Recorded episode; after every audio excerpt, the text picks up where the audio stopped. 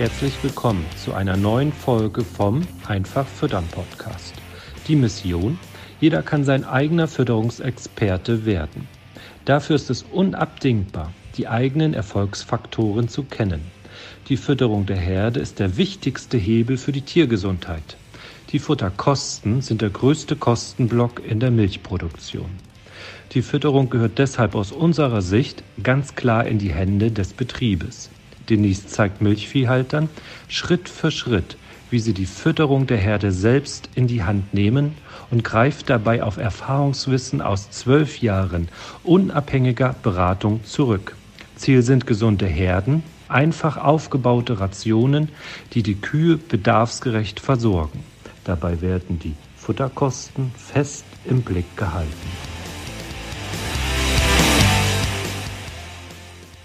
Moin Denise. Hi Astrid.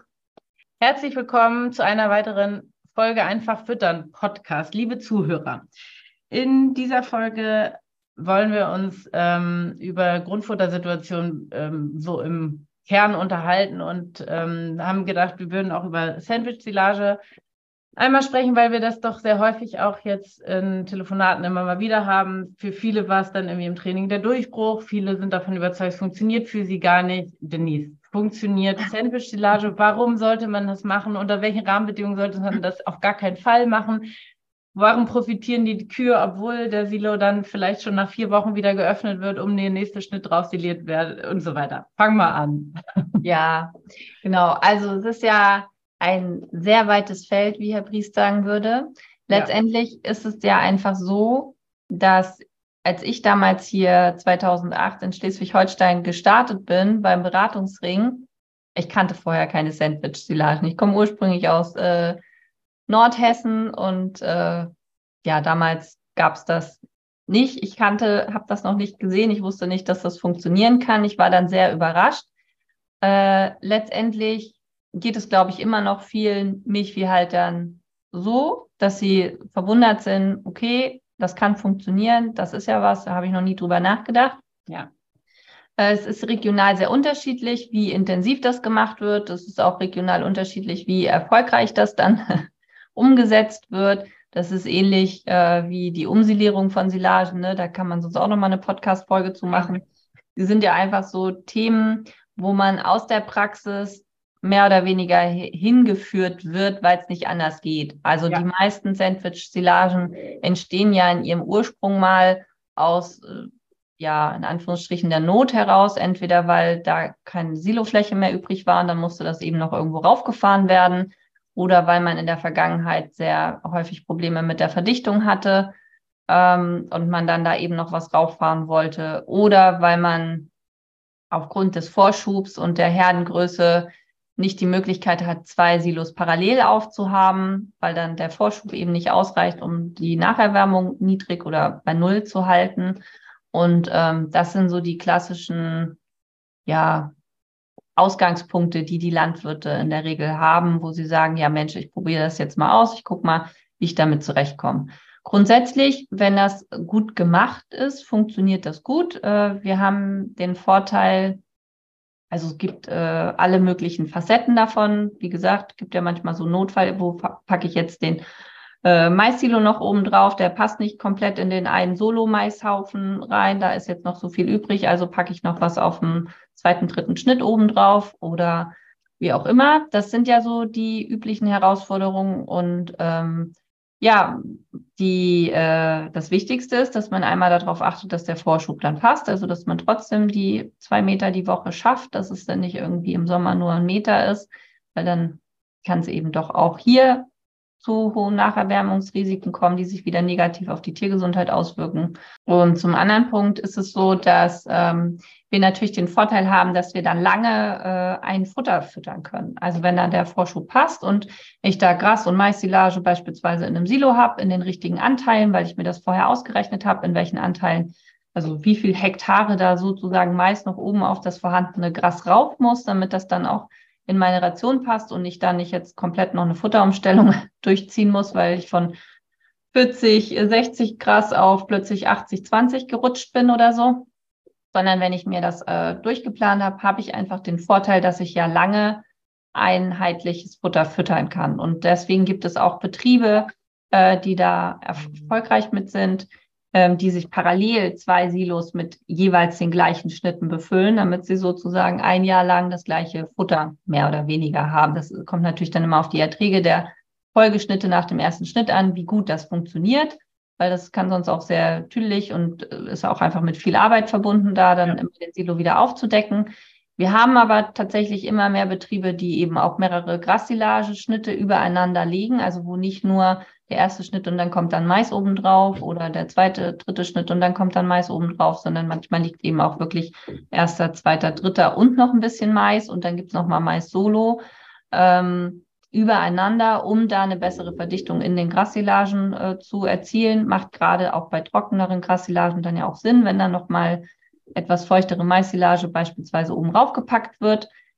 Letztendlich ist es so, äh, dass man durch dieses Wiederaufdecken hat man einen gewissen Sauerstoffeintrag und äh, wenn man da nicht so geübt drin ist, kann man da auch äh, Schichten bekommen, die nicht ganz stabil sind. Also das muss man schon auch üben. Auch hier gilt so wie immer, nicht weil es beim ersten Mal schief läuft, funktioniert Sandwich-Silage nicht. Ja. ist ja so, so ein klassisches Learning. Ich probiere die Sache einmal aus und dann mache ich es nie wieder, weil es nicht gleich geklappt hat. Also auch hier ist es wie beim äh, Training im Sport. Ihr müsst die Sachen mehrmals machen. Ihr könnt nicht erwarten, dass ihr das ein bis fünfmal gemacht habt und dann läuft es schon durch, äh, sondern es gibt einfach viele Betriebe, die sich da über Jahrzehnte Erfahrung auf ihrem Wissen angeeignet haben, gerade hier oben in Norddeutschland und äh, wo dann eben nicht nur die Futteranteile gut zueinander passen, sondern auch die Verdichtungsgrade, wo es keine Probleme mit äh, Nacherwärmung gibt, auch nicht in den Zwischenschichten. Grundvoraussetzung dafür ist eben, dass man dieses äh, Aufdecken kurz macht, also kurz vorher macht, bevor man dann wieder rüberfährt und nicht dann noch Sauerstoff reinfährt, also indem man zum Beispiel den ersten Schnitt wieder aufdeckt, dann noch irgendwie eine halbe Stunde mit einem Walztrecker drüber fährt, weil jetzt plötzlich da der Häcksler noch nicht da war und es irgendwie länger dauert, bis die mit den ersten Wagen, zweiten Schnitt oder Maissilage oder was auch immer man rauffahren will, dann wieder da sind. Ähm, bedeutet auch hier ist es einfach super wichtig, dass ihr eine gute fachliche Praxis walten lasst und dass ihr euch darüber informiert im Vorfeld, was ihr beachten wollt. Und da gibt es auch viele Tipps bei uns in den Trainings, äh, was man dann beachten sollte um da dann die bestmöglichen Ergebnisse gleich auf Anhieb zu erzielen. Wie gesagt, das Allerwichtigste ist, dass ihr eure Rationen nicht komplett verzerrt. Also insofern, dass ihr plötzlich statt 10 Kilo Maissilage Trockenmasse nur noch zwei Kilo füttert oder umgekehrt. Ähm, und die Kühe dann die Chance haben, sich da auch langsam drauf einzustellen. Und dann ist es einfach so, dass wenn man mehrere Schnitte übereinander hat und davon vielleicht auch zwei parallele Silos und sozusagen neun bis zwölf Monate die gleiche Ration füttern kann, dass das zu sehr viel Stabilität, gerade im Bereich der Tiergesundheit, Reutergesundheit, Klauen, alles gehört dazu, führt in den Herden und dann eben auch zu stabilen Futteraufnahmen. Ja gut, und ich meine, klar, die Chance besteht natürlich auch dadurch, dass man eben dann, genau, nicht jede sechs Wochen Futterwechsel hat, sondern einfach auch auf unterschiedliche Qualitäten ja wechselt. Genau. Ja. Und dann hat man weniger so diese Auf und Abs, ne? Das hat man ja auch mal, wenn man äh, gerade ein gutes Ackergras oder einen ersten Schnitt geerntet hat, ne? Dann geht's mal irgendwie so drei bis sechs Monate durch die Decke, Milchmenge ist bombig, Tiergesundheit ist toll. Und ähm, ja, dann kommt danach irgendwie der Folgeschnitt und vielleicht auch noch eine alte Maissilage aus dem Vorjahr und dann ähm, wird das schnell umgerissen und man geht eben wieder zurück auf los, ohne 4000 Euro einzuziehen. Also ich immer so schön sage, nein, es ist einfach so, dass man dann wieder von vorne anfängt. Und was meine Beobachtung ist, wenn man eine Sandwich-Silage mehrere Monate durchfüttert, stellt man auch nach vier, fünf Monaten noch fest, äh, dass sich da Verbesserungen in der Mikrobeneffizienz ergeben. Also die Mikroben werden einfach noch äh, effizienter in dem, was sie da tun gerade wenn der Landwirt sich auch viel Mühe gibt mit pünktlich füttern, ähm, stabil füttern, äh, richtige Beladereihenfolge, richtige Mischzeit und so weiter. Durch diese Stabilität ist es einfach so, dass man dann auch schnell die Herde gut weiterentwickeln kann. Und aus dem Grund, ich will nicht sagen, ich bin so ein typischer Fan von Sandwich-Silagen, aber sie haben auf jeden Fall eine Daseinsberechtigung. Und wenn es gut gemacht ist, ist es, ähm, also weil der Landwirt da auch einfach Bock hat drauf, also auf dieses auch wieder aufdecken. Ja. Das kommt ja auch immer ein bisschen auf das System an, mit dem man aufdeckt. Ne? Also derjenige, der jetzt da die, äh, so wie ich, alle Reifen nebeneinander komplett hintereinander vor Augen hat, hat da jetzt kein Bild von, dass er das Ding noch zwei, dreimal aufdeckt, bis dann erst fertig ist. Ähm, aber genau, wenn man andere Befestigungssysteme, Abdecksysteme hat, äh, die man dann vielleicht auch mechanisch äh, schon besser betätigen kann, ist das äh, durchaus eine gute Alternative und bringt die Betriebe langfristig voran, weil die Futterumstellung weniger werden. Man muss aber auch dazu sagen, dass in dem Moment, wo man Herden abgewöhnt, dass sie Futterumstellung durchmachen müssen, ähm, sie noch sensibler auf Fütterungsfehler reagieren. Mhm. Also das schließt sich aber immer ein in dem Moment, wo ich alles richtig mache, ja. ist ein kleiner Fehler für die Herde immer größer, als wenn ich mehr oder weniger so ein bisschen freestyle beim Füttern, weil dann die Panzermikroben ja sowieso nicht auf dem Level arbeiten, wo sie arbeiten könnten und dann fällt das auch gar nicht großartig auf. Ja, wenn man sie verwöhnt, ne, dann wollen sie auch nicht mehr in der Jugendherberge nee, übernachten genau. und dort frühstücken. ja.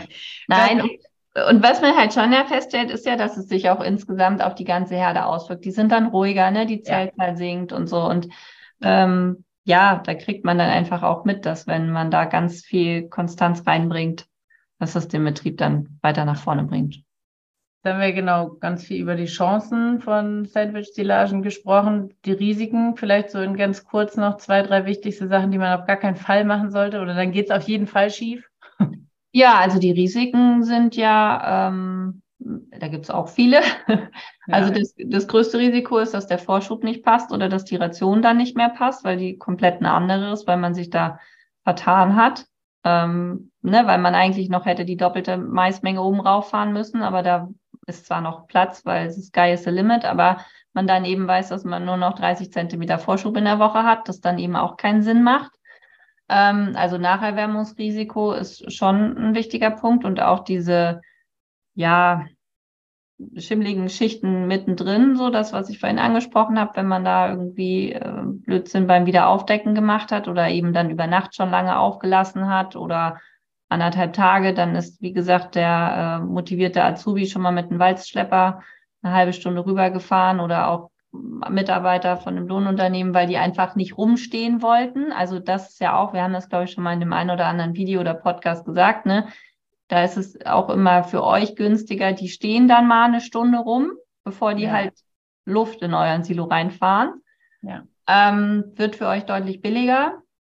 Und ähm, ja, das sind so die, so dieses Nacherwärmungsschimmelrisiko. Manchmal hat man auch das Problem, wenn man sehr äh, nasse Schnitte, ja. beispielsweise irgendwie so einen fünften, sechsten Schnitt mit 20 Prozent TS, dann da noch auf den zweiten, dritten, dann läuft der Saft da durch, weil das dann rausgedrückt wird. Das ist auch nicht so schön, also wirkt sich auch sowohl auf das ähm, Gärverhalten, also kann zu Fehlgärung kommen, was ja auch wiederum zu tiergesundheitlichen Problemen führen kann, als auch, dass es ähm, Schwierigkeiten mit der Schmackhaftigkeit gibt. Ne? Wir haben das auch oft bei sehr nassen Maissilagen, wenn dann dieser Sickersaft so sehr tief in den Rassilo eindringt, dass die Kühe da schon auch äh, sensibel reagieren. Also können ja einfach so gut riechen wie Hunde und das dann nicht ganz so smart finden, das zu fressen. Ähm, weshalb man da schon drauf achten sollte, dass man da zum einen die äh, Silostockhöhe der einzelnen Silagen nicht zu hoch wählt, also damit das Druckgewicht nicht ähm, zu schwer wird oder zu hoch liegt und dann sozusagen auch bei einem relativ trockenen Mais von 34, 35 Prozent dann noch zu viel Sickersaft so nach unten läuft. Ähm, dass da jetzt so ein bisschen was reinläuft, hat man immer tatsächlich. Ja. Aber genau diese Eindringtiefen, das spielt schon eine Rolle. Also wie, wie viel da sozusagen kontaminiert wird. Ja. Ähm, wirkt sich dann nochmal gegebenenfalls negativ auf die Thema aus. Und das sind aber ja diese Learnings, die man genau dann eben machen muss. Also man ja. Äh, versucht das ja alles zu planen. Dann ja. versucht man ja, wie viel Mais muss da jetzt oben drauf, damit das dann mit der Ration passt. Ach so, ja, das wird jetzt aber zu hoch, weil es wird jetzt zu schwer, weil jetzt läuft es äh, dann wahrscheinlich doch. Also sieht man ja nicht am Erntetag, das sieht man dann eben erst Wochen später. Ja. Ähm, und ja, das sind schon auch die Punkte, die man auf jeden Fall beachten muss. Und dann ähm, ist es eben auch bei Sandwich-Stilagen, gerade wenn man dann mehrere Grasschnitte vielleicht nur übereinander hat, auch mitunter eine Herausforderung, die Trockensteher zu füttern oder überhaupt eine gleichmäßige Ration hinzubekommen. Äh, wenn man unterschiedliche TS-Gehalte hat, wird das Ganze noch schwieriger. Ja. Unterschiedliche DCRB-Werte sind für die Trockensteher problematisch. Also da gibt es dann auch äh, die ein oder andere Challenge, die man sich dann ans Bein knotet, äh, mit der man sich dann auseinandersetzen muss. Ja. Dann ist immer gut, wenn man Fütterung als sich äh, oder als solches erstmal verstanden hat und weiß, wie die Zusammenhänge sind. Und dann kann man da ja auch gute Entscheidungen treffen. Ne? In der Praxis ist es dann ja auch so, dass man sagt, ja gut, dann nehmen wir, hast irgendwie ersten bis vierten Schnitt übereinander. Ähm, der zweite eignet sich am besten. Dann guckst du, kriegst du den da irgendwie raus oder kriegst du den dann kombiniert mit dem dritten da raus für die Trockensteher, kriegen die Melken in die anderen vier. Und das sind aber dann so Sachen, die muss man sich äh, durchdenken. Hat man aber ja immer auf allen Betrieben, ja. auch wenn man die Silos einzeln liegen hat, weil da kann man auch nicht fünf Silos aufmachen, damit man. Und ist ja auch jedes Jahr sozusagen im Zweifel äh, neu zu überlegen, ne? Weil genau. wenn jetzt der erste Schnitt so nass ist, dass du da gar nichts mehr oben drauf fahren kannst. Ja, genau. ja. Nee, spannend. Ist also ja einfach ein Thema, wo sie, genau, man überhaupt nicht pauschal sagen kann, passt zu deinem Betrieb oder passt nicht, solltest du auf jeden Fall machen und so, ne? Und Nein. Geht, das geht ja nur um die Vollständigkeit halber, ja. weil ich es ganz witzig fand, dass, dass ich das nicht kannte früher so. Ja. Ähm, und äh, ja, dass auch viele andere nicht kennen oder sich nicht vorstellen können, dass es funktioniert. Ich aber jetzt viel zu viele getroffen habe, wo es super gut funktioniert. Ja. Ich deshalb weiß, dass es funktionieren kann man dann aber die Spielregeln einhalten muss, so wie immer in der Fütterung. Wie immer.